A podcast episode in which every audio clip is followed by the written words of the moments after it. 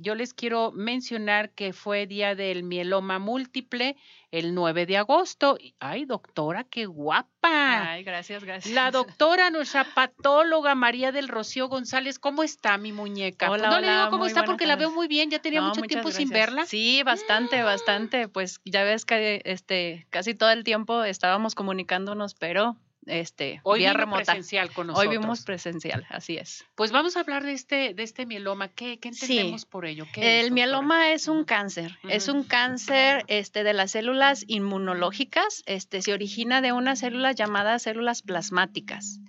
Estas células plasmáticas son las que producen las inmunoglobulinas. Estas inmunoglobulinas normalmente pues son, este, son unas proteínas que atacan a las infecciones. El problema es que estas células se vuelven malignas este, y empiezan a crecer dentro de los huesos. Entonces, este, bueno, empiezan a crecer dentro de los huesos, producen unas proteínas, estas proteínas empiezan a atacar a los huesos dentro y empiezan a destruirlo.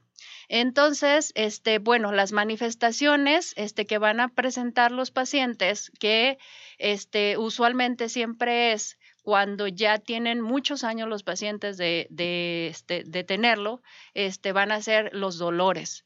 Este, ¿Y ¿Se usualmente. presenta en qué edad es esto? Ah, eh, bueno, este, eso es, eso es algo bien importante. ¿Sabes por qué? Porque este, usualmente este, no se conoce una causa por la cual No se este, exactamente, no se conoce la causa por la cual se presenta esta, esta enfermedad, este cáncer. Entonces, sí hay factores de riesgo. El factor de riesgo casi de todos los cánceres es la edad. La edad. La edad, este, personas mayores, mayores de 60 años. Aquí en México se han estado este, haciendo estudios y se ha visto que personas incluso menores de esa edad se han estado diagnosticando con mieloma múltiple y es por eso la importancia de poder diagnosticarlo en etapas tempranas. Perfecto. Este, es más común en los hombres, pero también este, afecta a las mujeres, ¿no?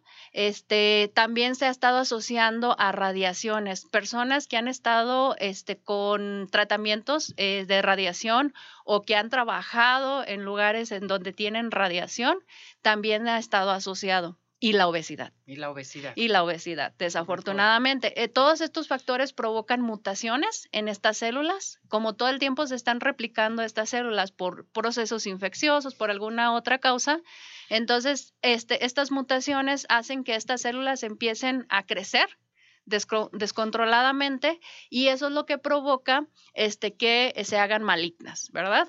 Entonces, esas son este, las causas este, por las cuales... síntomas, este, síntomas rápidamente. bueno, entonces los síntomas son dolor, dolor. dolor, crónico de huesos que se puede confundir con cualquier otra causa. Muchos de los pacientes no tienen síntomas, entonces eh, he ahí la importancia de que cada año se hagan exámenes, exámenes generales. Ahorita te voy a decir cuáles son los exámenes que pueden detectar ¿Cuáles esta son, doctora? Primero los síntomas para decirte este dolor, fiebre, cansancio, este eh, pérdida del hambre que causa este pérdida de peso, ¿sí? Las fracturas sin causa aparente, una persona que no se ha caído y que se presenta una fractura, la insuficiencia renal y las infecciones recurrentes son los síntomas más característicos.